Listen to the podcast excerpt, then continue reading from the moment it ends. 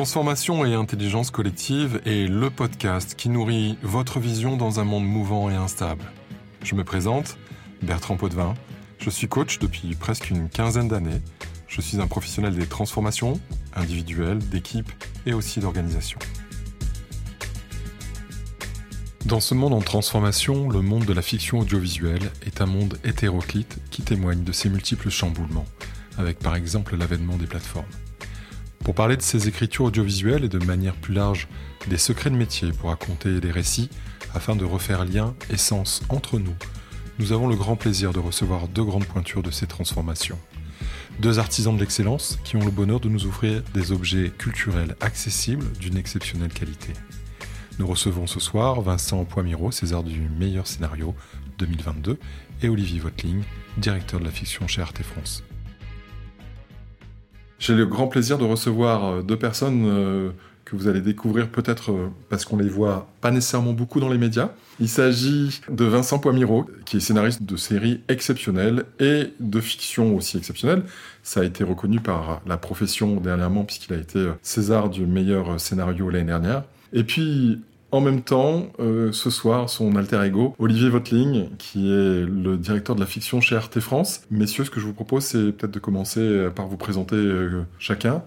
Je suis donc scénariste, euh, créateur de séries, scénariste pour la télé et pour le cinéma aussi. Où, donc je travaille avec plusieurs réalisateurs sur, des, projets de long métrage. J'en ai fait pas mal, on va dire. Je suis plutôt jeune. Hein. Et je suis euh, aussi producteur, puisque du coup, depuis, euh, depuis euh, 4 ans maintenant, on a monté une société qui s'appelle Perpetual Soup avec euh, David Elkaïm, mon, mon, mon, scénariste, euh, on va dire co-scénariste historique, et Jérémy Sall qui est producteur. Et voilà, on essaie aussi du coup en, en fabriquant nos projets, mais peut-être aussi d'autres de peut-être d'expérimenter euh, aussi à notre façon euh, le, cette question justement de comment euh, comment fabriquer des, des objets euh, audiovisuels euh, singuliers et donc voilà de, à, à notre manière. Merci Vincent. Olivier?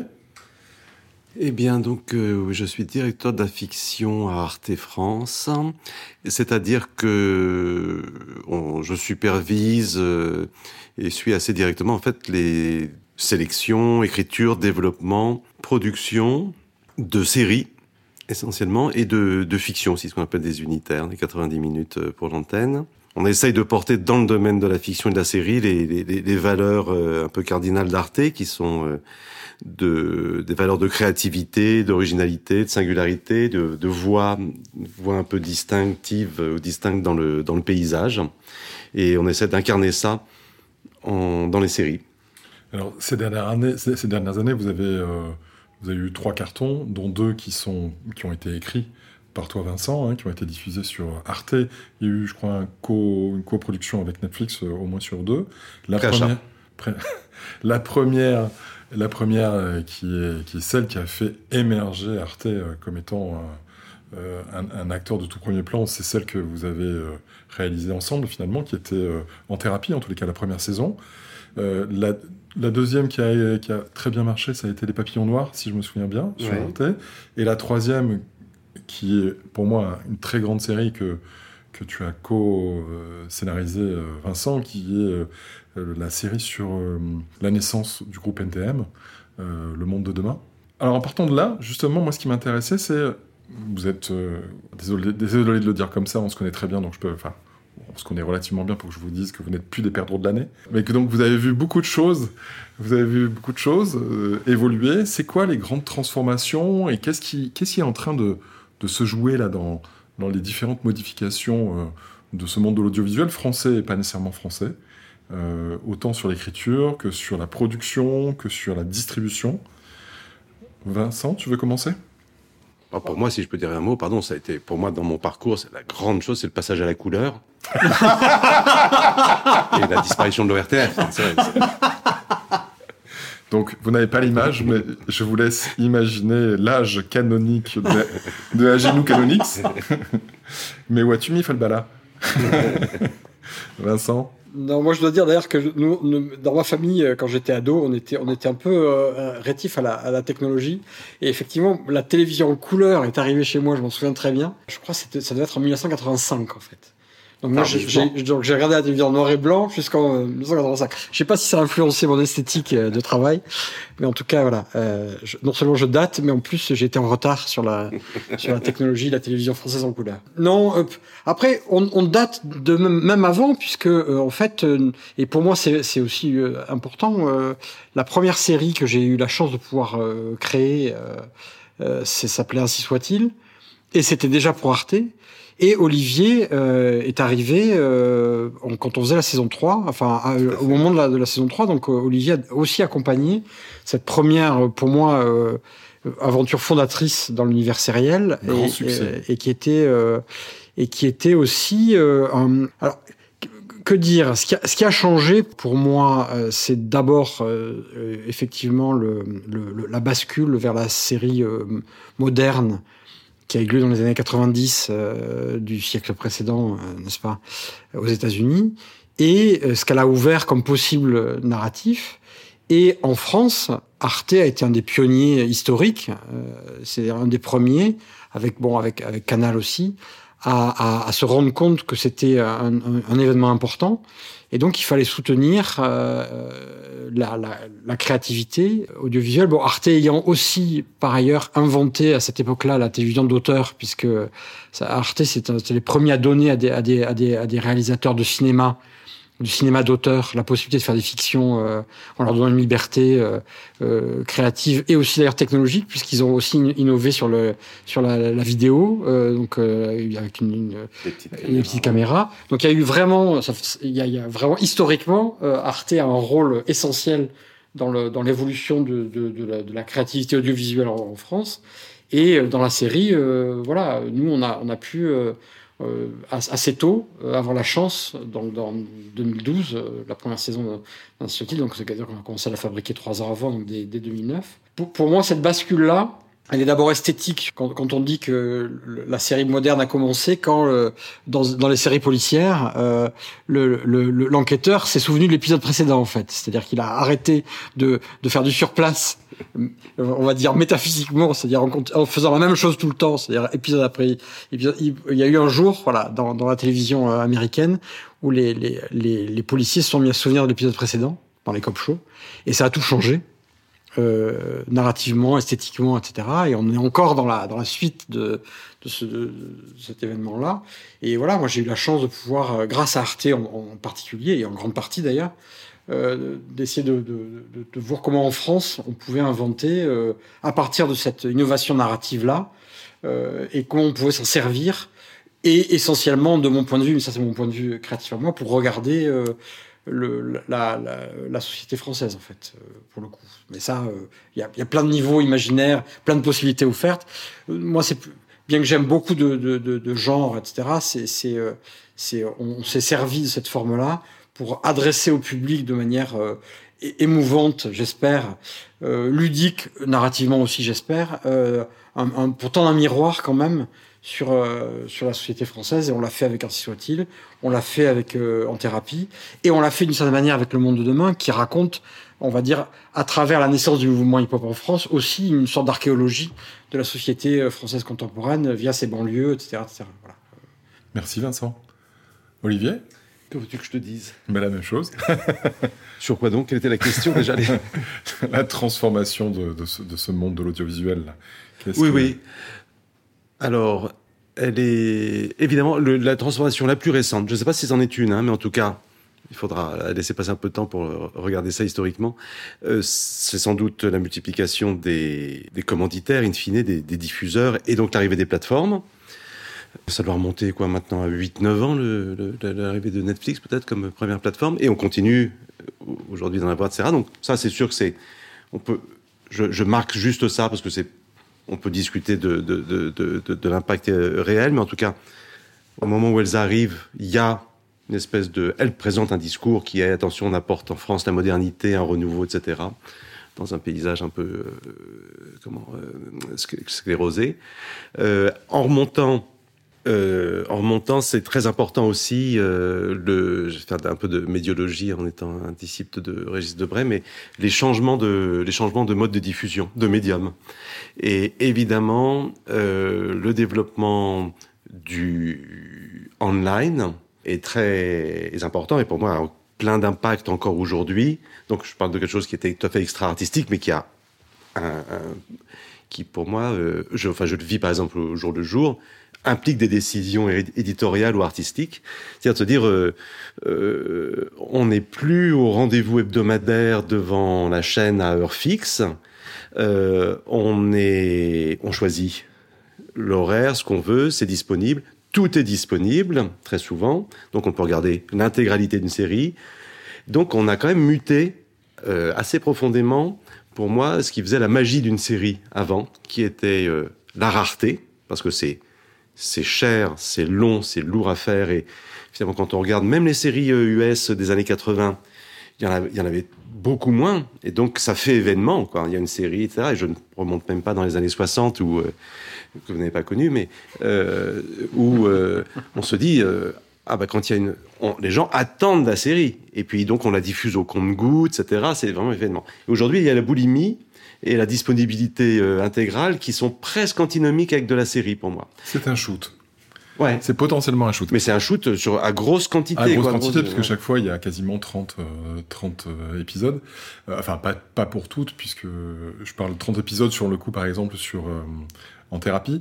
Juste avant, j'ai manqué à tous mes devoirs, puisque euh, on voit quand même que euh, il y a des références culturelles. On parle de Régis Debray en médiologie. euh, Vincent en a sorti d'autres. Euh, j'ai un vieux maître qui me disait toujours D'où parles-tu, camarade Mhm. Quel est votre parcours, en gros, depuis le bac, tous les deux Voilà. Alors, euh, bah, c'est très, très, euh, si je puis dire, très atypique, comme on dit dans les annonces euh, immobilières qui inquiètent. Alors, j'ai fait, fait un bac, oui. J'ai fait le bac. Après, euh, après j'ai des études littéraires. En fait, j'ai fait des études littéraires. J'ai, euh, j'étais en Hippocagne, Cagne, j'ai raté Normal Sup euh, plusieurs reprises en option euh, philo. Et j'ai, j'ai passé la grecque de philo, par contre, pour mon malheur. Et après, je suis parti pendant dix ans dans des ambassades en, en- en Europe, Bulgarie, Hongrie, Italie.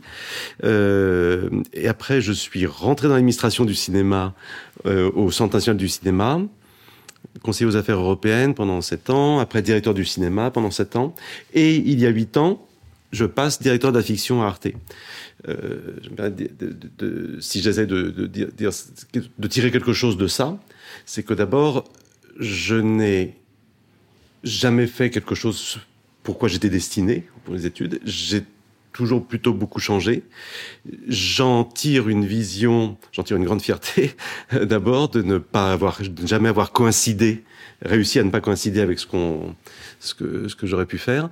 Euh, et au passage, beaucoup de reconnaissance pour les personnes qui m'ont fait confiance, c'est-à-dire que je, trouve évidemment que le système français, le système, je sais pas ce que c'est, mais est quand même très très. Je le vois aujourd'hui dans les recrutements, c'est qu'on demande aux gens d'avoir déjà fait ce pourquoi on veut les recruter. Il y a, on pourra reparler de ça, de la transformation, mais c'est du même. Il y a énormément de répétitions et de manque de confiance, etc.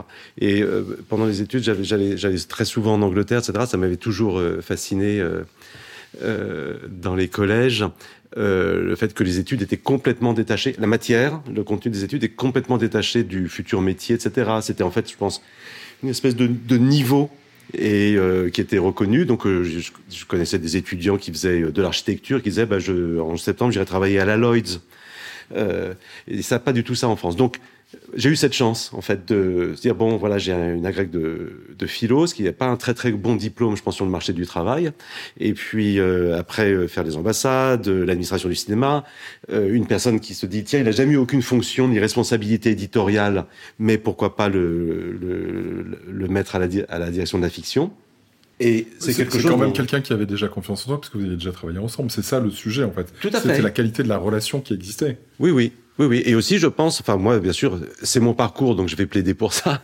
Donc, je pense que la, qualification en tant que telle, euh, la qualification littérale presque, euh, pour moi, euh, ne compte pas. Aujourd'hui, j'essaye de rendre, de renvoyer l'ascenseur aussi dans les recrutements qu'on peut faire.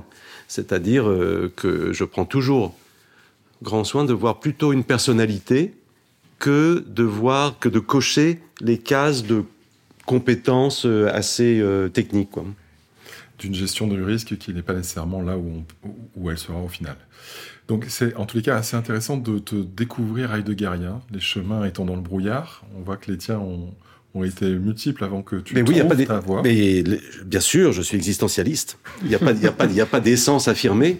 Et non, non, oui, oui. Ou, ou, alors, on pourrait imaginer, euh, pour changer, euh, deviens qui tu es. On se dit, bon voilà, euh, la vie fait que on, euh, c'est la conquête de la conquête de soi-même. On s'affirme pas tout de suite. Hein. Bon, superbe. Vincent? Oui, aussi. Oui, bah oui. Non, mais parce que en fait, les, les anglo-saxons sont, c'est effectivement, je sais pas si c'est plus pragmatique ou plus. Euh, ils savent très bien que le business, ça, ça prend trois semaines en fait. C'est pas la peine de faire. Euh, donc, ils passent beaucoup plus de temps à, à, à, acquérir, on va dire des, euh, on va dire une culture ou ou alors les codes du futur milieu qui vont. Euh, qui, donc voilà, moi j'ai fait Hippocane et je pense comme euh, donc j'ai appris les codes aussi et et après j'ai fait j'ai fait officiellement je suis venu à Paris pour faire pour faire la fac à la Sorbonne, mais en fait je suis venu faire du théâtre à Paris. Donc j'ai commencé à, à, faire du théâtre euh, comme comédien et un peu de mise en scène. Euh, évidemment, c'est très dur et je, voilà, j'avais pas la vocation pour devenir. Euh, et donc j'ai continué à, à, à j'ai produit. J'ai fait pendant plusieurs années. J'étais producteur de théâtre. En fait, j'ai monté un théâtre euh, que j'ai administré et qui était aussi une école à Bagnolet, qui s'appelle le Samovar. Donc j'étais l'administrateur. Et j'ai énormément appris là parce que j'ai euh, été avec des clowns, des burlesques, des danseurs, euh, donc des gens qui euh, s'occupaient d'un théâtre, théâtre d'objets, euh, d'un théâtre non exclusivement verbal, suivant les classifications, n'est-ce pas, des cases du ministère de la Culture. Mmh. Et donc j'ai appris euh, avec ces gens-là, j'ai compris beaucoup de choses sur la dramaturgie parce que c'est des gens qui travaillent au plateau et qui travaillent sans parole beaucoup. Donc en fait, c'est là que j'ai compris.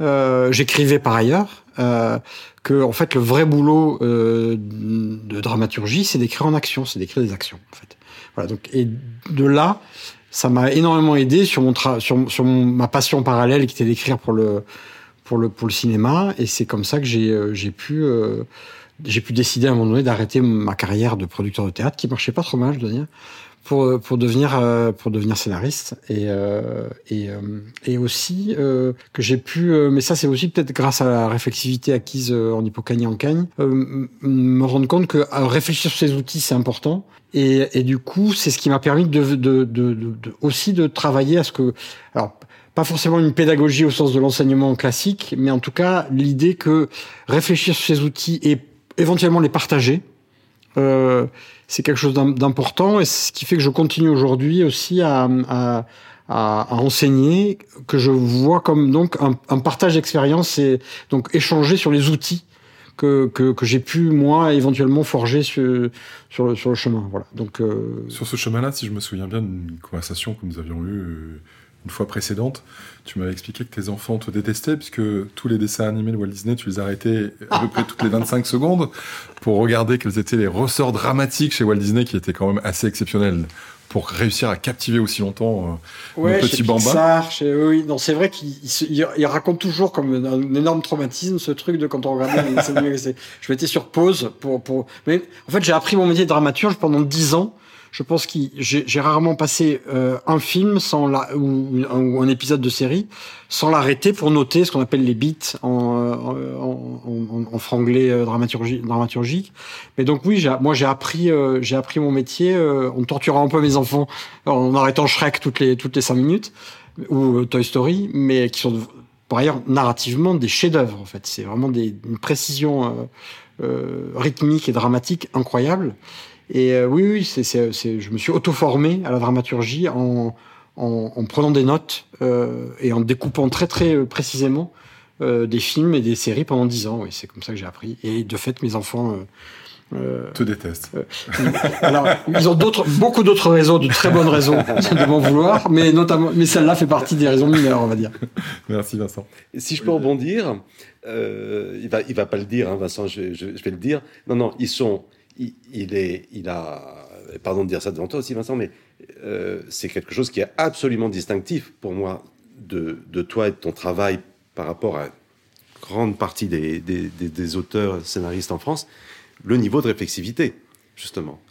Et quand même, c'est rare de, de, travailler avec un auteur qui a, euh, et sans que ça vienne d'ailleurs paralyser du tout la création, mais que ça vient l'alimenter, et donc on est tout le temps à deux niveaux, dans l'écriture elle-même et immédiatement dans la réflexion dramaturgique sur euh, ce qui est en train de se faire. Et, et pour avoir une réflexion dramaturgique, en fait, c'est une réflexion de fond sur le sens très profondément.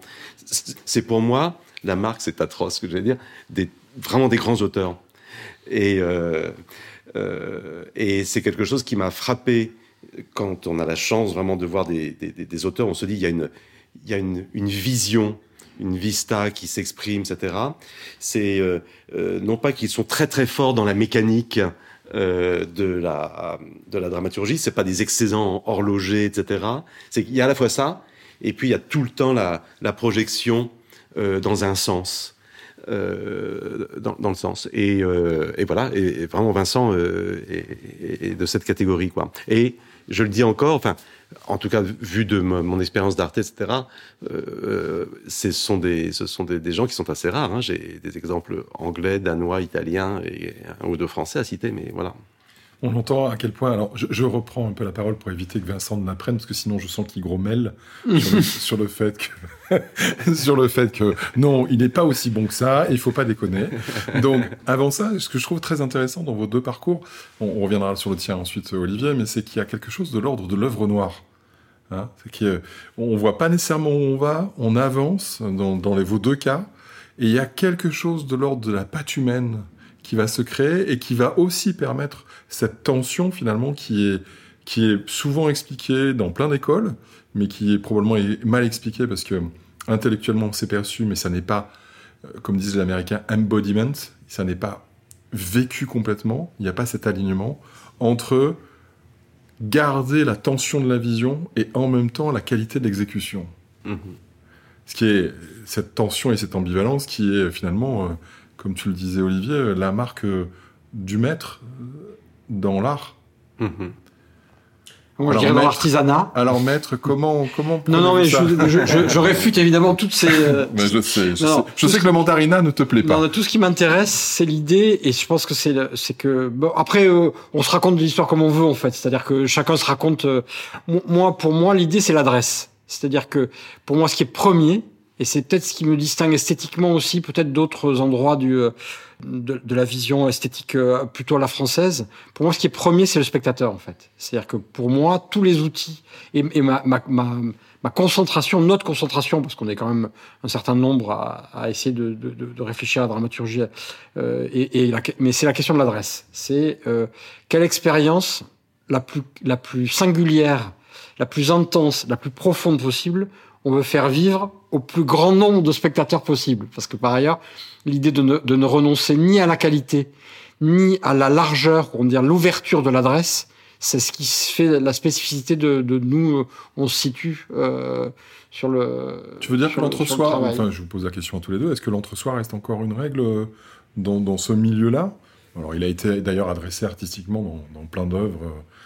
Euh, quels que soient les formats, quels que soient les, les, les médias, euh, est-ce que l'entre-soi reste encore euh, trop non, souvent un... Moi, je dirais pas ça parce que c'est vrai que par ailleurs, quand on voit euh, la, comment dire, la, la, la avec quelle muflerie crasse le commerce peut parfois traiter euh, ceux qui fournissent des divertissements. Euh, on, il y a quand même, c'est quand même le, la, la, tout, tout, tout l'intérêt de la France quand même, avec cette idée qu'il y a des auteurs, c'est quand même d'insister sur la nécessité de laisser des créateurs libres, et donc Arte en a fait aussi, euh, libres de, de, de, euh, de leur process, on va dire, et que c'est très très important et ça, cet endroit-là qui est protégé en France à plein d'endroits, au CNC, euh, etc., dans, dans, dans, les scènes nationales aussi euh, de, de, théâtre, etc., le, est, vraiment essentiel quand on voit, euh, encore une fois, euh, comment, comment on maltraite artistiquement euh, dans un système purement commercial les, euh, les, les, les, créateurs, on va dire. Voilà. Mais cela dit, nous, on, on voilà, moi je me suis fondé aussi sur l'idée malgré tout que euh, à l'endroit où moi j'étais, ça c'est mon problème à moi, j'avais pour plein de raisons qui ont à voir avec mon histoire personnelle, moi j'avais envie d'occuper une place où justement l'endroit de l'adresse au plus grand nombre n'était pas laissé purement à, l'idée de fabriquer des produits commerciaux et qu'on pouvait arriver à trouver un chemin de crête sur la question de comment adresser l'expérience la plus intense, la plus profonde possible au plus grand nombre. Ça, c'est mon endroit. Je dis pas que c'est le seul endroit. Et il y a heureusement euh, en France et ailleurs, d'autres endroits de, motivation créative, on va dire. Voilà, ça c'est le mien, pour le dire comme ça. Chouette. En tous les cas, merci qu'il t'habite autant.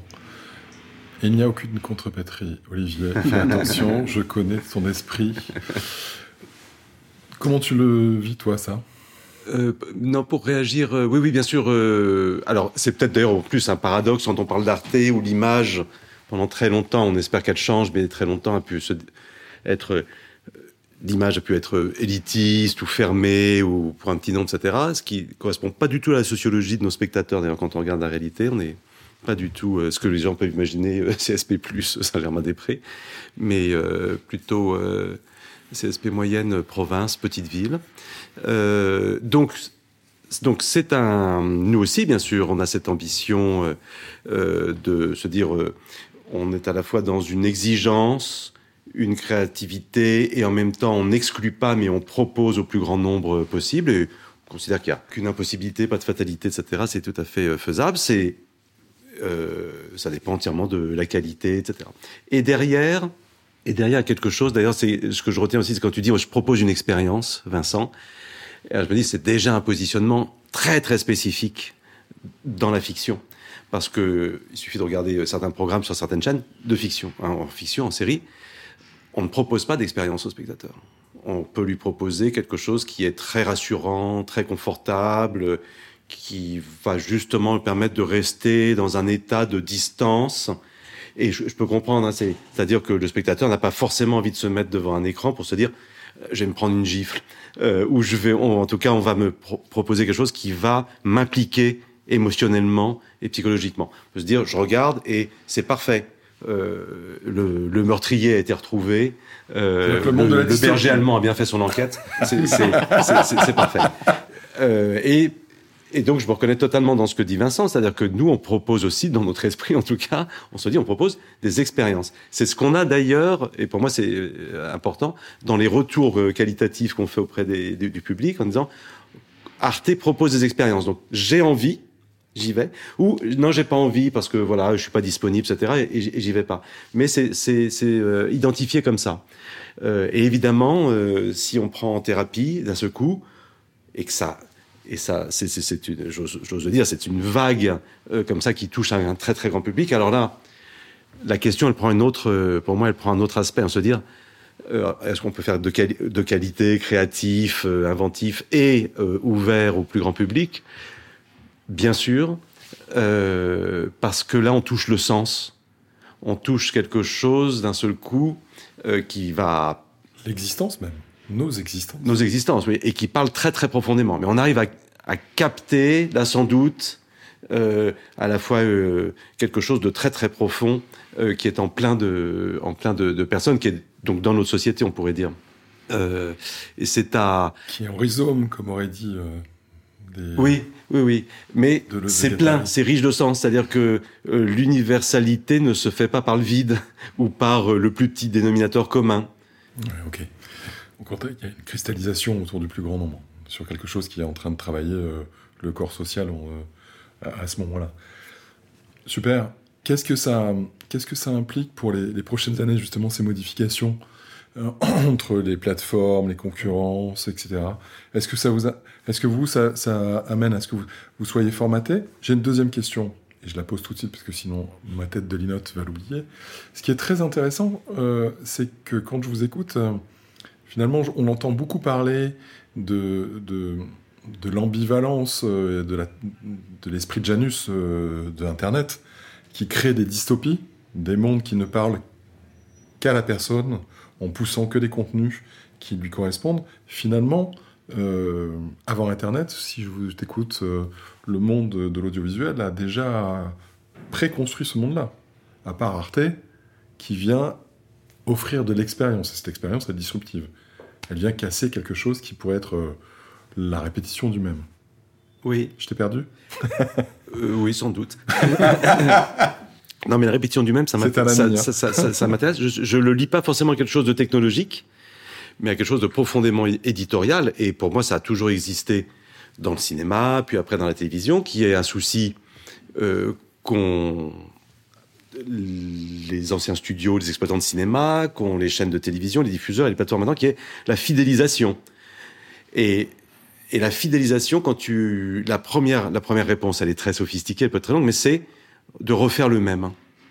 d'être dans la répétition. Ça rassure, ça dérisque. Ça a marché, ça a eu du succès. Il faut qu'on arrive à faire la même chose un peu, un peu sous, des, sous des habits différents. Il faut qu'on fasse la même chose. Rechercher le même, répéter. C'est pour moi très très très très visible et je dois dire que c'est pour moi la chose la plus décevante aujourd'hui dans le dans le, le secteur français. C'est ce resserrement sur ce qu'on imagine être euh, des Le goût du- formules, le goût du public. le goût, euh, quelque chose d'éprouvé. Euh, évidemment, mais nous, c'est notre petite place hein, dans le paysage audiovisuel. J'aurais dû dire ça, on a l'impression, mais voilà, oui, on est, c'est notre mission d'être créatif, original, etc. Mais on est une, euh, une petite chaîne. Euh, nous, c'est l'inverse, c'est-à-dire qu'on propose, euh, on propose du nouveau, euh, de l'original. Et on voit bien d'ailleurs. euh, que, que ce positionnement est, assez rare, ça perturbe, c'est qu'on se dit, euh, bah maintenant, euh, avec le monde de demain, du style vous avez trouvé la recette, alors vous allez faire la jeunesse, du musical, ou les papillons noirs, ok, vous allez faire du thriller, etc. Et ça a marché, c'est pas pour ça qu'on cherche à le refaire. Et je trouve que, eh ben là, on est, à ce moment-là, on est dans la création, c'est-à-dire qu'on fait appel à, à des auteurs, on renouvelle, etc.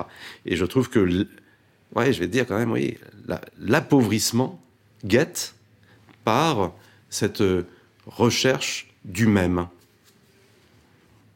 Vincent. Ah, je- Moi, je suis toujours partagé. Je, évidemment, je, suis- je je suis d'accord. euh, sur Ça, pour le coup, la, la, la, la difficulté qu'il y a à, à imposer euh, à, dans le milieu des, euh, des, des expériences nouvelles, allant chercher des endroits de sens et des endroits d'émotion. Je, je, je peux pas nier puisque je me, je m'arrache les cheveux. J'en ai plus d'ailleurs.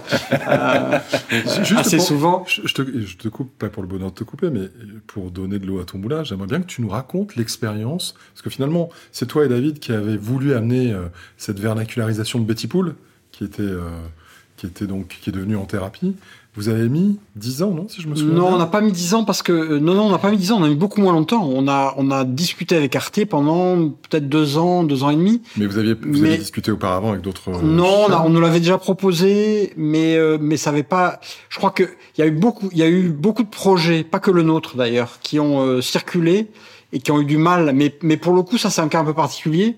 C'est que une série en 45 épisodes, euh, euh, à part des quotidiennes, euh, et qui donc évidemment pour le coup sont tellement loin de ce que de ce que propose euh, Betty Pool que c'était évidemment je, je, je c'était juste aussi un problème de canal. C'est-à-dire que je vois pas qui pouvait euh, au centre de canal de diffusion. Juste pour préciser, Betty Pool, c'est le nom israélien Oui, de- de, la, de, de la, en thérapie. de An qui est devenu en thérapie en France. donc euh, je, je pense que c'est aussi effectivement euh, le, la, la, la, la, la, la modification et l'évolution des canaux de diffusion qui a peut-être aussi rendu possible à un moment donné qu'un format comme euh, comme en thérapie soit possible et qui a coïncidé aussi avec le, le moment où, où, où Arte euh, est devenu aussi une, plateforme.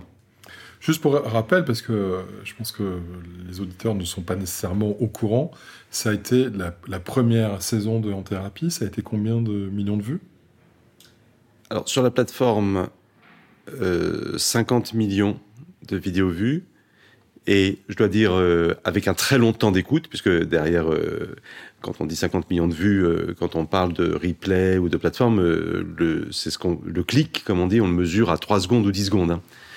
Euh, donc euh, il y a beaucoup de, communication qui se fait sur euh, X millions de vidéos vues, mais c'est oui, ça veut dire qu'il y a quelqu'un qui a cliqué pendant 10 secondes, peut-être qu'il est parti à la 11e.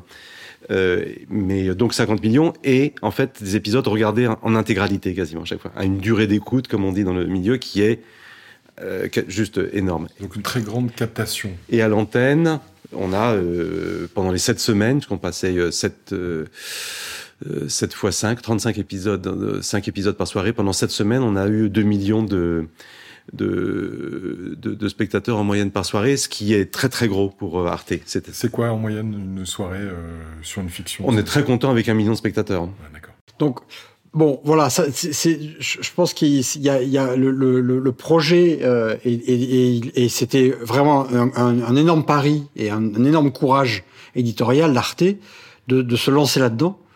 Et, euh, et pour le coup, le, le, le, le bénéfice au sens, euh, c'est vraiment le, là pour le coup, et en tant qu'auteur et en tant que travaillant avec un diffuseur, c'est des, des rencontres comme ça avec euh, avec avec le l'époque, avec effectivement le fait que la Arte devient en, en, partie pas que du linéaire mais aussi une plateforme.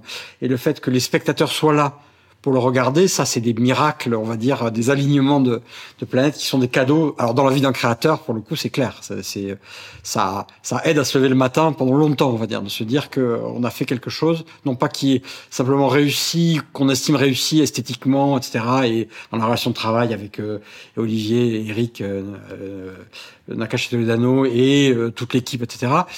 Et Arte, une chaîne, mais qu'en plus les spectateurs sont venus massivement voir ça. Ça c'est voilà, c'est euh, c'est un bon, voilà, on, on, on, travaille à chaque fois en essayant d'être le meilleur possible pour que des choses comme ça arrivent, mais ça n'arrive pas souvent. Donc, il y a un euh, moment de magie, et il s'est produit en tous les cas sur, sur cette première saison. Mais je veux plus revenir sur cette question de, de la répétition du même, mhm. qui pour moi, je, euh, à, la fois je, je suis d'accord, et en même temps, c'est la question du vocabulaire esthétique, euh, dont je pense aussi que l'existence du genre, l'existence du format, qui sont, il y a ce côté grégaire de l'être humain effectivement qui a besoin d'être rassuré parce qu'il rentre dans un, dans... mais c'est aussi la question du langage en fait, c'est-à-dire que le, le, le, format, le genre, la répétition du même par certains traits, ça peut aussi devenir un raccourci pour aller beaucoup plus vite grâce au langage commun qu'on euh, qu'on euh, qu'on partage avec le spectateur. Finalement, on gagne beaucoup de temps et ça permet d'aller plus profond à d'autres endroits. Je pense aussi malgré tout que la le le, le et par cette dimension aussi de euh, un peu grégaire, un peu de divertissement, où on vient pour pour retrouver des, des traits récurrents qu'on aime et qui nous rassurent. On peut, euh, en tant que spectateur, ne demander que ça, du côté du pur rituel. Bon, c'est la messe, hein, en fait, hein, n'est-ce pas? Mais on peut aussi vouloir que ça serve aussi, que ce que ce secrètement désiré en tant que spectateur, que ce raccourci-là, on, on l'utilise pour aller plus, plus vite et plus loin. Est-ce que Borgen, pour toi, ce serait justement ça, le film, la série sur le pouvoir, mais où on change complètement le regard, puisque la première ministre, c'est une femme, avec des, avec des sujets euh, de, de, de, pouvoir et de la vie d'une femme moderne? Bah, Toutes les grandes séries populaires utilisent en partie un, un cadre euh, déjà existant. Euh, euh, moi, je pense à The Good Wife, qui est pour moi euh, une référence euh, très importante, mais aussi plus récemment des gens comme Ted Lasso, des choses comme ça, qui sont des, des formats qui qui qui, qui utilisent des, des, des, règles de, de procédural, des règles de d'univers déjà existants, des règles d'arène, des attentes comme ça, et qui s'en servent pour donner au spectateur ce qu'il attend, mais beaucoup plus aussi. Et voilà, c'est pour ça que sur la répétition du même, je, je, c'est ce qu'on, euh, voilà, euh, toujours dans cette idée que le, le, le, le but est, est, est, de, est, de, d'adresser l'expérience la plus singulière au plus grand nombre. Le véhicule du même est aussi un véhicule intéressant pour euh, euh faire un raccourci, j'ai envie de dire, vers le, vers le cœur du spectateur. Voilà. Parce que tu prends des cas où on part du même et où on le subvertit, où on le décale, c'est-à-dire qu'on retravaille dessus je suis moins optimiste que toi, et je suis moins bienveillant, mais euh, quand tu regardes la production, partout peut-être dans le monde, spécialement en France, je pense, on est à 75% de policiers. Non, c'est vrai. Et de policiers euh, bouclés, comme tu disais tout à l'heure. Il y a une enquête le temps d'un épisode. Euh, là, on est dans le même. Ça, c'est clair. Ok. C'est quoi les grandes, les grandes séries en ce moment euh, que, que vous auriez aimé faire ou sur lesquelles vous aimeriez travailler? Vous pouvez nous donner euh, les, ce, ce sur quoi vous êtes en train de négocier, par exemple Un grand silence frise sur les ondes. Comme spectateur, ce qu'on voit ouais, par ailleurs, ouais, ou ce qu'on fait euh, bah, Les deux, en général. Dans l'instantanéité, le, là, immédiatement, euh, euh, Slow Horses, deux saisons sur Apple, que j'ai beaucoup aimé, euh, qui satisfait mon, mon goût du, et de la série d'espionnage et du décalage complet et de la dérision anglaise. Euh, euh, euh, voilà, je, je un traitement spécial que je voudrais dire sur l'Angleterre, mais on y reviendra peut-être plus tard. Je crois qu'il y a quelque chose de culturel, culturellement très très fort, qu'on n'a pas du tout, et qui est très présent en Angleterre et qui fait des grandes différences dans l'univers sériel. Bon, peu importe. Et si je peux glisser quelque chose de sorte d'autopromotion, parmi les innombrables projets très excitants qu'on a, dont on a toujours des en cours et des discussions avec Vincent, mais on a, on est en cours de montage d'une série qui s'appelle Rematch et qui en fait montre la semaine où il y a eu en 1997 euh, l'affrontement, si je puis dire, entre Kasparov et Deep Blue, le supercalculateur d'IBM. Euh, et la série s'attarde sur le rematch, c'est-à-dire que Kasparov avait écrasé la machine en 96. Il était invaincu, champion du monde, invaincu depuis 12 ans, et euh, IBM lui demande une, un rematch. Et donc il y a six parties qui vont se dérouler sur une semaine en 1997. Euh, et pour la première fois, euh, l'homme va perdre. Non seulement l'homme, mais dans le fantasme collectif, le champion du monde d'échecs invaincu depuis 12 ans, c'est l'homme le plus intelligent de la Terre, va perdre contre la machine. Euh, et c'est un thriller, c'est entre Rocky et, un thriller, parce que c'est incroyablement physique, etc., les échecs, et il y a toutes les dimensions humaines, justement, on voit bien la machine euh, et le côté de l'intelligence humaine, etc. J'ai un faible spécial pour cette, euh, ce, ce projet, cette série, euh, à part son, sa, sa, force dramaturgique, parce que, par exemple, euh, très, le propos est, est, très très clair pour moi, et est incarné, du coup, dans un épisode qui a, qui, qui a une puissance dramaturgique c'est on vient jouer sur le fantasme et la peur, homme versus machine, quand les machines vont se mettre à nous dominer. Or, par exemple, comme euh, euh, diffuseur, on reçoit beaucoup de projets, moins maintenant, mais on recevait beaucoup de projets quand il y avait des high concepts, des dystopies, etc., sur alors nous sommes en 2043, euh, un ordinateur ou une machine dirige des hommes, etc. Et là, ce que j'adorais, c'est qu'il y avait un projet qui venait nous dire, vous savez, ça s'est déroulé il y a 20 ans, on a perdu, on a perdu la guerre il y a 20 ans en fait, mais on n'a pas encore compris quoi. Et euh, j'aime bien ces, voilà, ces, ces, retournements. Voilà pour euh, l'excitation du moment. Super, merci Vincent. Non, c'est vrai que selon aussi c'est vraiment, c'est vraiment chouette. Il y a quelque chose de très, euh, effectivement, cette capacité des fictions anglo-saxonnes à, à, à, raconter par le véhicule du genre quand même euh, euh, des, des choses très très euh, singulières. C'est-à-dire c'est en gros c'est c'est les c'est vraiment la, la, la, la ligue la, c'est pas c'est pas la première ligue c'est vraiment la, la, la division d'honneur de l'espionnage qui est absolument incroyable. Non vraiment. Et qui et, et, et en même temps on arrive à raconter que ceux qui sont en, en dernière ligue c'est pas pour rien mais c'est pas forcément parce que c'est les pires. Peut-être même c'est pour de bonnes raisons que le système n'a pas voulu d'eux. Et donc peut-être qu'à un moment donné, voilà, il y a quelque chose de très très très très chouette là-dessus sur euh, sur euh, là-dessus. Euh, moi, je l'ai dit, je trouve que Ted Lasso, c'est c'est dans, dans la dans, dans le genre de divertissement populaire haut de gamme. Je crois que c'est c'est quand même quelque chose de, d'absolument incroyable. J'ai beaucoup apprécié une, une, série qui est en cours, hein, mais qui est The Morning Show, qui est, je trouve, une, une lecture aussi vraiment euh, très très euh, brillante et, et, et, et profonde de, euh, de, des questions justement du comment collectivement on se positionne sur la question de la domination sexuelle et typiquement dans les médias, etc., etc., d'une manière extrêmement fine. Euh, voilà, mais il y a tellement de, il y a tellement de, choses qui, euh, je dirais voilà, euh, globalement, euh, en ce moment, c'est les, pour moi, c'est les deux séries qui restent, Ted Lasso et, et, et, The Morning Show, comme des expériences puissantes, plurisaisonnales, racontant des choses très très différentes d'ailleurs et très très claires thématiquement aussi puisque n'est-ce pas le, le, thème de Ted Lasso il est affiché dans le dans le dans le dans les vestiaires des c'est Believe c'est vraiment la, la, série la plus incroyable sur est-ce qu'on peut réellement baser sa vie sur la confiance on va dire. Et si on essayait. Et évidemment pour pour baser sa vie sur la confiance hein, sur l'espoir comme disait euh, Walter Benjamin euh, l'espoir a été fait pour les désespérés il faut vraiment être très très désespéré pour mettre l'espoir au cœur de sa vie. Et je trouve ça très fin et très très très beau d'arriver à nous raconter ça aujourd'hui. C'est poétique en même temps. C'est magnifiquement poétique pour revenir sur la question de, de, la fabrication et de cette tension entre la vision et euh, la, la, gestion finalement de ces secrets de métier qui vont permettre de donner quelque chose de, de chouette, nous, on avait déjà partagé ça sur le fait que finalement votre processus créatif chez Perpetual Soup, il est déjà dans une sorte d'intelligence collective.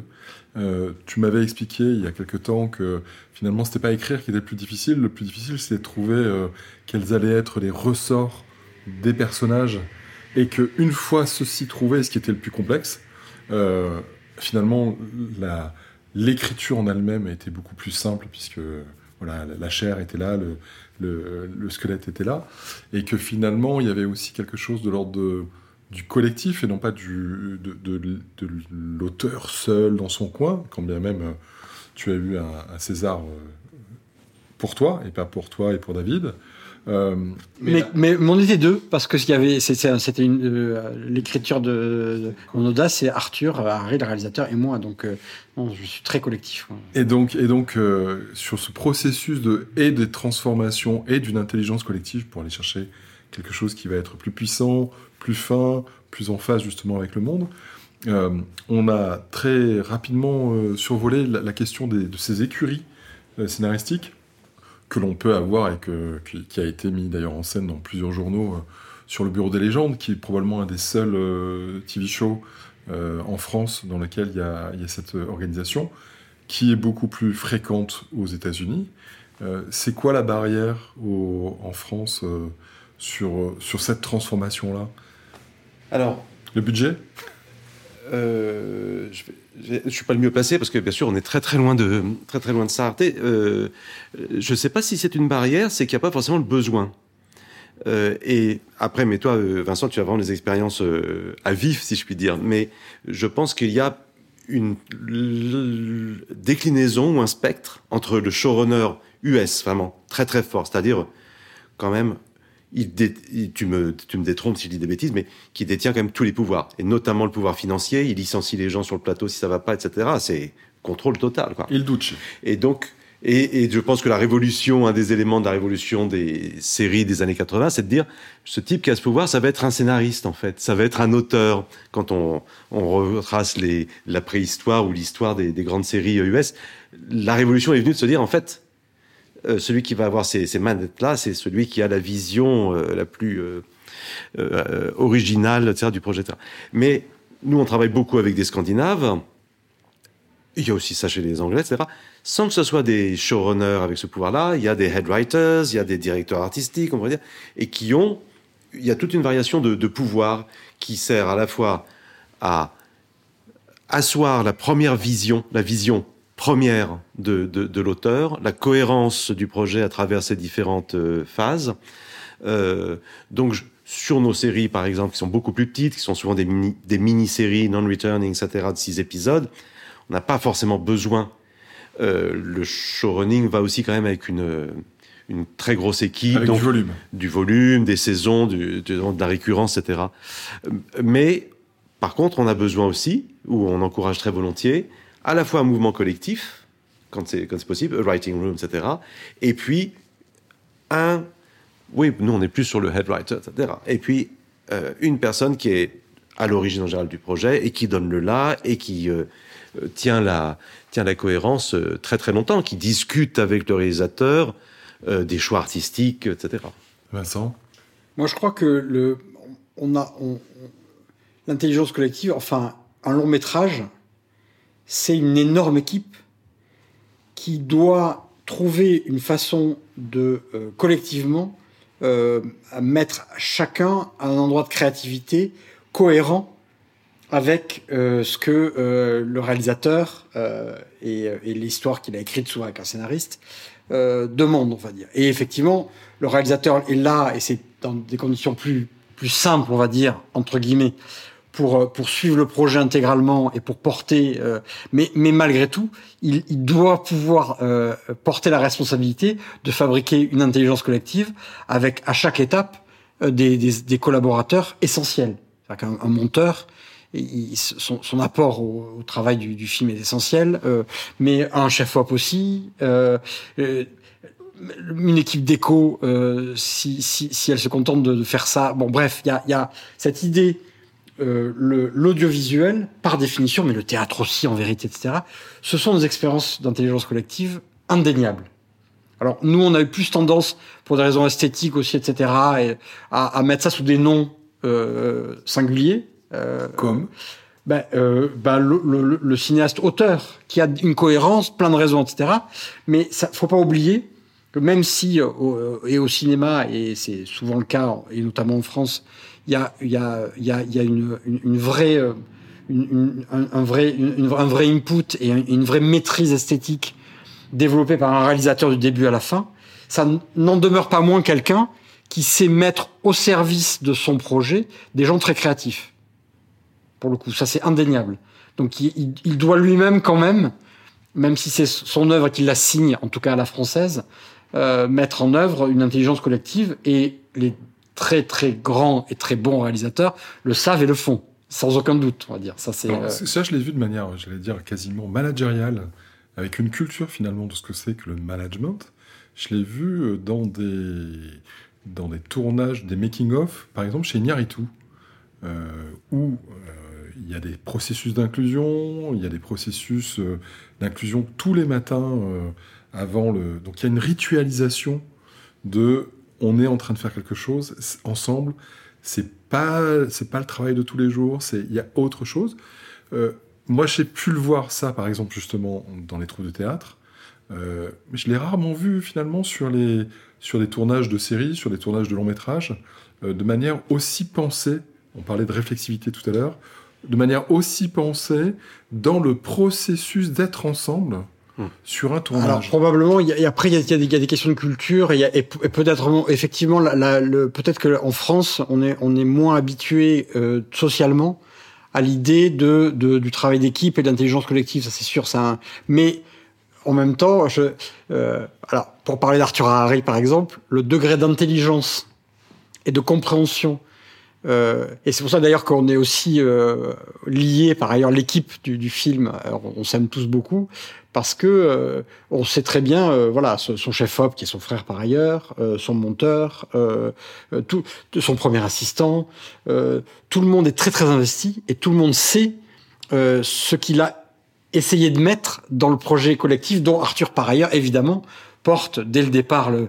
Mais il y a, y a, vraiment une, une, pour le coup une équipe extrêmement le, la, la, la, la, chef d'écho, euh, tous ces gens, ce sont des gens avec qui on, on, a parlé longuement, et quand on en parle, on sait très bien euh, comment euh, comment l'apport créatif de chacun euh, a amené à Arthur ce dont il avait besoin et qu'il a su évidemment transmettre, échanger, émuler, on va dire. Mais là, pour le coup, il n'y a aucun doute que dans, dans ce cas-là, un, un, film comme Onoda et par ailleurs le, le, le film précédent aussi Diamant Noir sont des, des, des résultats de alors du talent d'Arthur pour faire travailler un collectif, mais pour réellement un, un collectif créatif. Au service d'une vision. Ça, c'est sûr, c'est sûr et certain.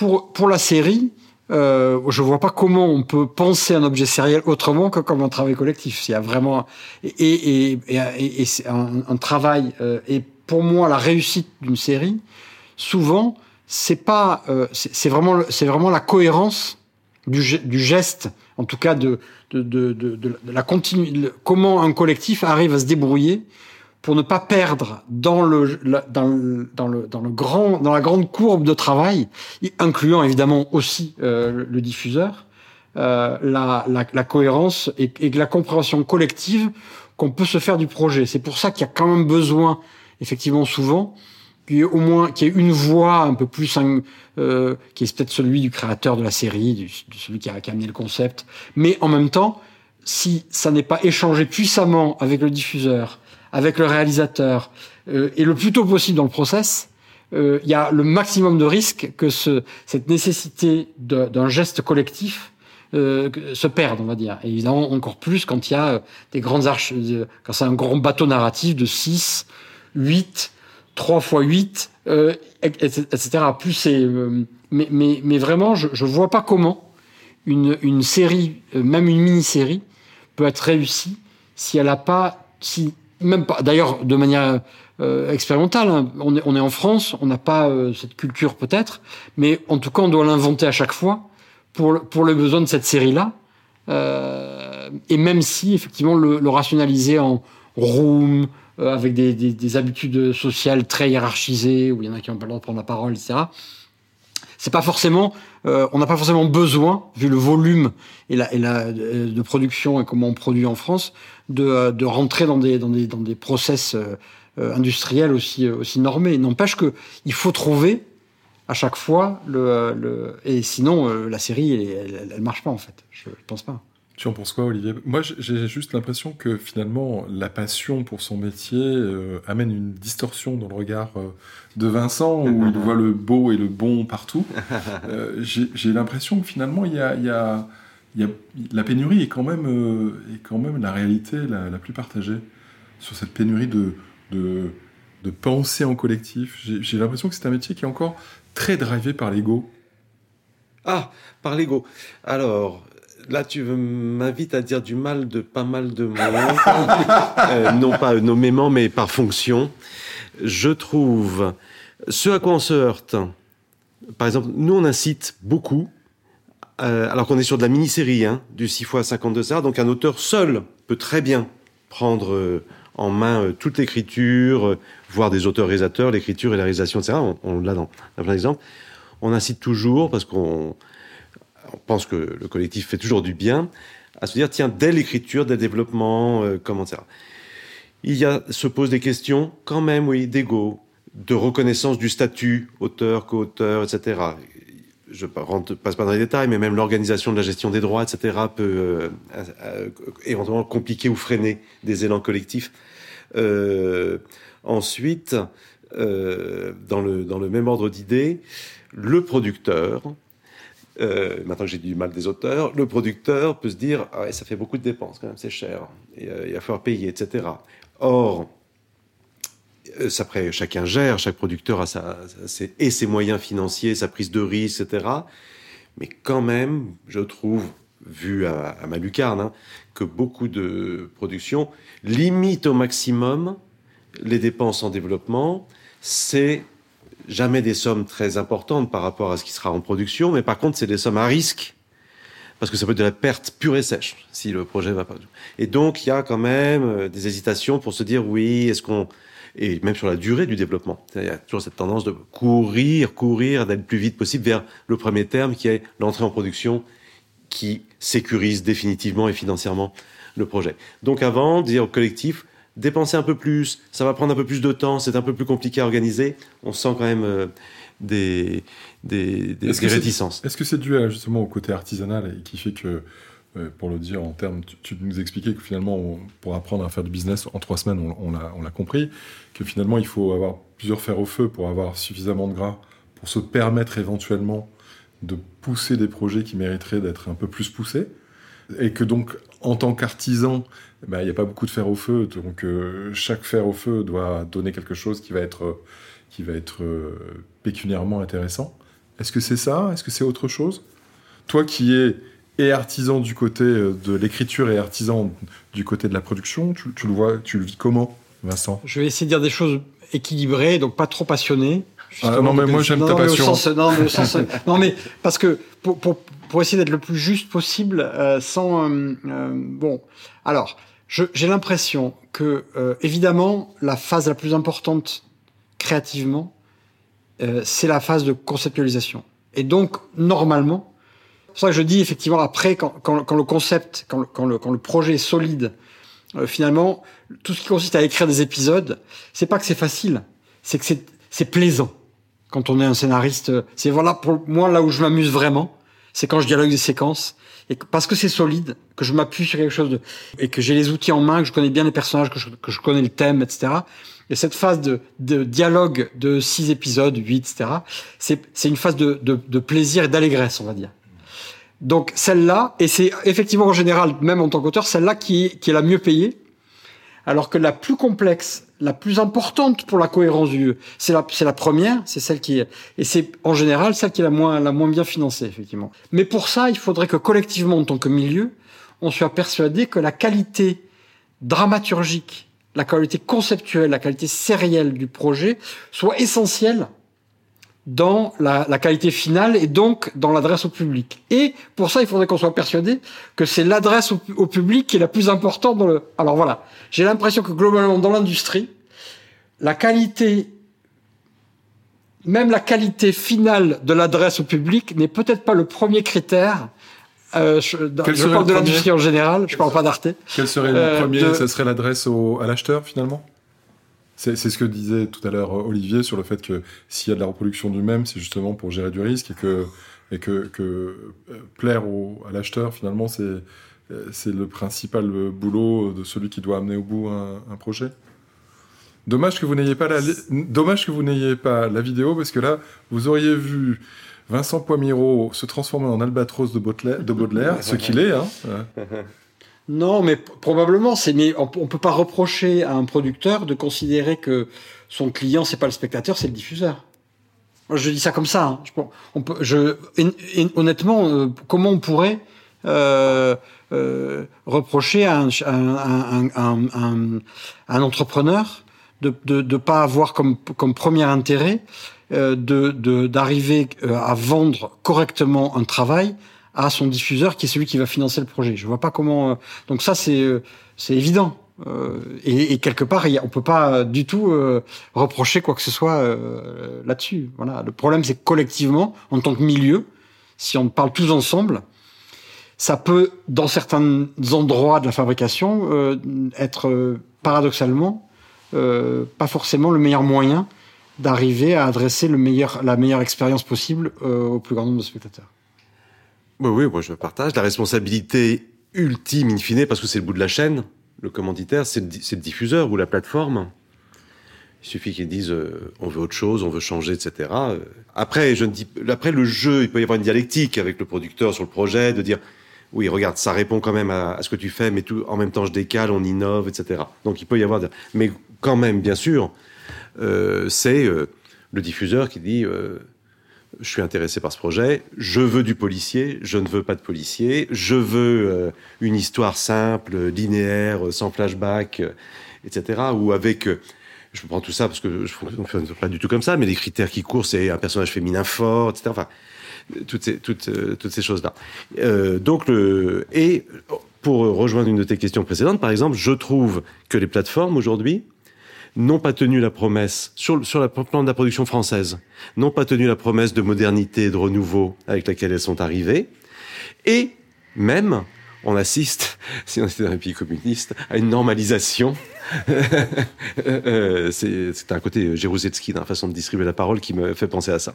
Mais euh, la normalisation, euh, c'est-à-dire, ah, le public finalement est très réceptif à ce type de projet, etc., qui est ce que propose la télévision française, de, ou les chaînes les plus larges depuis longtemps. Bon, ben on va le faire. Euh, et donc euh, aujourd'hui, euh, on a une responsabilité, mais de tous, hein, je veux dire. Mais là, en l'occurrence, je parle des plateformes, c'est-à-dire, on vient pour vous dire, on va apporter vraiment une nouvelle façon de penser, des nouveaux projets, des prises de risques dans le milieu français, dans le secteur français, avec ce côté toujours un peu vous êtes un peu, les ploucs, etc. On va vous apprendre quand même ce que c'est que la série à faire. Et in fine, euh, on voit pas grand-chose. Et ils sont même en train de plier un peu les Gaules en disant oui non c'est vrai finalement euh, du policier. Donc euh, je, vois par exemple, je me permets de prendre cet exemple sur euh, les papillons noirs, qui est une série remarquable qu'on fait. Pour moi, la série est, très sophistiquée et est en décalage sur le genre du thriller. Il se trouve que chemin faisant, dans le projet de développement, les plateformes s'arrachent le projet. On était, on était dessus, on avait besoin, de, avec la productrice, d'un complément de financement. Et il y avait trois plateformes qui étaient euh, en concurrence sur le projet. Qu'est-ce qu'elles voient dans le projet? Elles voient le serial killer. Donc elles se disent, jackpot, ça, il faut qu'on, le prenne, etc. Je, caricature un peu sans doute les process de décision, etc. Mais il y a ça. Et ce qui était assez drôle, c'est que moi, je me vivais en sens inverse en disant, euh, oh, serial killer, d'accord, tout le monde fait ça. Et puis, en lisant, ah tiens, c'est intéressant, je veux pas spoiler l'histoire, mais il y a énormément de rebondissements, on retourne des attendus, etc. Donc, euh, ce qui les insécurisait était pour nous sans doute le sel de l'aventure et, vice-versa. Donc quand même, euh, voilà, tout ce long discours pour dire, euh, et, je, et, je, dois plaider le coupable aussi en tant que diffuseur de le premier, c'est on est les responsables au premier chef de ce Alors après, derrière, on s'abrite vers ah mais attendez le public euh, que je connais bien, je suis diffuseur, euh, ne va pas aimer ça. Alors ça c'est moi j'ai beaucoup beaucoup de mal à entendre ça. L'argument d'autorité de mauvaise foi. Oui, oui, et, puis aussi parce que, et alors quand bien même le public a dans ça, on peut proposer autre chose, non? On va mettre, euh, prendre des images qui vont vous, qui vont te parler, Bertrand. On va pas mettre au menu tous les jours le bœuf bourguignon parce que on aime ça. On peut dire, bah regardez, aujourd'hui on a changé le plat ou on propose autre chose. Euh, non, c'est bœuf bourguignon parce que ça, on sait que tout le monde aime, etc. On, on, on en remet. Et je fais mes petits dégagements euh, anglophiles au fur et à mesure. Très souvent, je regarde les séries anglaises et je me dis, ça, c'est passé sur BBC One, même, BBC Two encore plus, à 20h30 en prime. Je me dis, le jour où on a l'équivalent qui passe euh, à la même heure sur le même type de chaîne en France, alors on aura énormément changé. C'est-à-dire qu'on voit des séries transgressives, inventives, qui rock, qui challenge un peu l'audience, etc. Mais bon, c'est la société anglaise. Sans doute sont-ils à l'aise avec ça, justement, avec ce jeu sur des interdits, sur des trucs. Et on est donc, on, on va nous dire, on a la télévision qu'on mérite, que la société veut. Mais je suis frappé quand même par... Euh... Même des séries sur des bras cassés de province qui passent leur week-end à, à, détecter des métaux dans, le, dans les champs. des texturistes, qui est un chef-d'œuvre. Enfin, c'est prodigieux. Oui, et alors merci, puisqu'on la passe sur arte.tv, mais elle n'a jamais trouvé acheteur en, en France. Elle n'a jamais trouvé de chaîne en France. Donc voilà, non mais typiquement. Donc il y a quand même une responsabilité des diffuseurs. Je ne pense pas que BBC se dise, ou Channel 4, etc., se disent, je pense qu'ils tentent, euh, qu'ils ne se disent pas, à notre public, certes le public genre anglais, je pense est beaucoup plus, euh, euh, je ne sais pas comment dire ça, ouvert, euh, oui, aime le challenge, etc. Mais ils prennent des risques, ces, diffuseurs, en, faisant ça. Et il y a des échecs et il y, a des réussites. Et, mais ça fait, ça fait avancer. J'ai envie, avant qu'on conclue ce, ce podcast, d'avoir votre vision de c'est quoi les transformations qui seraient souhaitables pour ce qui serait du côté pragmatique, réaliste, et où les, transformations de cet univers euh, qui seraient utopiques. Voilà. Ça serait quoi le grand rêve Ou ça serait quoi le rêve euh, réalisable dans les prochaines années? Vincent, Olivier? Alors, vous ne voyez pas, mais il y en a un qui est prostré, l'autre qui se ronge les ongles.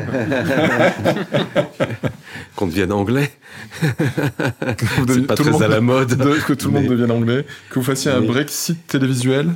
Non, mais je pense qu'il y a quelque chose, pardon, euh, Vincent, je, je, je lance un truc qui va pas faire beaucoup de sens, mais il y a un truc culturel, au sens très, très fort, qui devrait qui doit bouger, qui doit changer pour que aussi. Euh, Mais on parle de quoi? On parle de la culture les... du, de celui qui regarde ou de la culture de celui qui décide de ce que ceux qui regardent vont aimer? Alors, ça, on pourrait. Euh, enfin, les deux, sont, les, deux, sont sujets de discussion. Quand euh, on disait. Euh, euh, je, quand je disais toujours dans mes obsessions sur l'Angleterre, tiens, le public est beaucoup plus euh, attiré par la transgression, le, le, le, grinçant, etc. Le côté outré aussi, parfois on voit dans, la, dans justement dans des ressorts dramatiques, etc. On, on, y va, etc. Donc je me dis, il y a quelque chose, et je pense à ça aussi, pardon, sur la série scandinave, dont je me dis, tiens, l'éclosion, la série scandinave, il y a 15 ans ou 20 ans, elle va avec une vague de grands romanciers euh, d'un romanesque scandinave qui s'affirme. Et je ne parle même pas évidemment des, des romanciers euh, du patrimoine ou moderne euh, anglais. Donc il y a quelque chose qui avance en même temps, qui sont que on a pas seulement sur la télévision, mais à côté dans le cinéma, dans la littérature, dans la littérature populaire, dans le théâtre qui est très très vivant et très fort en Angleterre et aussi dans les pays scandinaves, euh, tout ça vient nourrir, vient changer euh, des attentes d'un public. C'est ça ce que je veux dire quand changement culturel. Et après, le truc qui serait le plus simple, ce serait de dire changement culturel des directeurs de la fiction, des directeurs de la programmation, des chaînes. Mais euh, force est de constater, je dis ça, je suis dans une position très facile, si je puis dire, hein, très simple en même temps, parce que on n'a pas de publicité, on n'a pas de, comment on appelle ça, d'abonnés, etc. Euh, on est, on n'a pas d'objectif d'audience, on a des résultats, mieux que des objectifs des résultats. On n'a pas d'objectif euh, d'audience, donc je peux parler d'une façon plus euh, décontractée, mais quand même, et c'est peut-être le cas dans beaucoup, beaucoup de secteurs de CCT, euh, les décisions se font dans la peur, dans la prudence, et on envisage une gestion de risque. Et pour moi, c'est pas très favorable, évidemment, à l'innovation. Et je dois dire, euh, on a cette chance-là, je sais pas combien de temps ça durera, etc., mais de pouvoir fonctionner à l'envie. Quand on part sur un projet, à Arte, on est dans l'excitation du projet. Euh, on n'est pas en train de se dire, ça devrait aller parce que euh, on devrait assurer une audience, ça va pas trop, etc. Euh, et pour finir sur une, sur une, une, blague, pardon, je te laisse après Vincent, c'est, on, était sur un tournage l'autre jour euh, avec un réalisateur israélien. Et euh, on, parlait, etc. Il était heureux de faire cette série qu'on coproduit et il dit, il a, il a travaillé pendant un certain temps aux USA et il dit, je, je retournerai plus jamais travailler dans les studios aux USA, c'est l'enfer, les processus de décision. Personnes qui sont très à, à multi-étages Personne, il faut attendre des mois pour qu'une décision se prenne, elle est contredite, etc. Personne ne veut prendre décision car ils vivent tous dans la peur de se faire euh, licencier, se faire virer. Et sous forme de boutade, évidemment, j'espère, je sais pas que mon boss ne m'écoute pas, je dis, ah ben, Arte, c'est l'inverse, en fait. On fait tous nos choix et toutes nos décisions en espérant être viré, justement. mais, mais, euh, voilà, c'est juste une mauvaise blague, n'écoutez pas. Mais, euh, pour dire, bah, on a cette chance de se dire, tiens, c'est l'envie et pas la peur, qui sont des moteurs, euh, qui doivent rester des moteurs. Hein. C'est presque aussi beau qu'une chanson de Johnny. Vincent, est-ce que tu peux nous faire le deuxième couplet alors, ben, alors, je vais essayer de le faire. Euh, voilà, comme j'ai dit, l'espoir a été fait pour les créer, pour les désespérer. Donc, je vais essayer de, de, de, de faire un peu de prospective euh, optimiste, n'est-ce pas? Non, je pense que par rapport à, à, à la culture audiovisuelle, je pense que malgré tout, aujourd'hui, une grande partie de, de la jeune génération euh, a une culture audiovisuelle qui n'a plus rien à voir avec ce que produit le mainstream français, on va dire. Et je pense que ces gens-là, le jour où ils vont atteindre 55 ans ou 60 ans, ils vont pas du jour au lendemain changer et se mettre à regarder des vieilles séries policières euh, françaises. Ils vont continuer. Donc, c'est évident que de toute façon, le, le, le, le, milieu de la route, la création euh, grand public audiovisuelle française va être obligé de changer parce que parce que parce que en vieillissant, les gens qui aujourd'hui ont acquis une culture audiovisuelle sérielle extrêmement euh, riche et narrativement habitués à des choses et à des défis, etc., etc., ils vont pas du jour au lendemain se transformer en spectateurs euh, lambda de la télévision de papa parce que euh, parce qu'ils auront atteint 60 ans. Ils vont garder la même culture. On va obligatoirement devoir changer. Maintenant, le problème, c'est que, ou alors, il y a une, fabrication globale internationale qui va prendre tout le marché. Et donc, on va tous être au chômage dans quelques années, euh, parce que la troisième possibilité de voir les choses, c'est que euh, je, pense que euh, il faut fabriquer non pas des, des concurrents à cette télévision mondialisée très efficace, il faut proposer des alternatives. Alors le problème c'est financier. Arte aujourd'hui, en faisant sa plateforme, elle propose une plateforme alternative et non pas concurrente des grandes. Donc et je me dis pour pour fabriquer une niche un peu large, comme il en existe aux États-Unis d'ailleurs, il faut il faut se mondialiser un peu. Donc on a l'Europe. Donc je pense qu'en arrivant à fabriquer des contenus alternatifs, des propositions alternatives avec une adresse un peu plus large que l'adresse nationale, on peut arriver à trouver les moyens d'avoir une, une, une, vraie euh, proposition euh, audiovisuelle, sérielle notamment, créative euh, dans les années à venir. Voilà, moi, du côté de l'espoir, c'est ce que je dirais moi. Voilà.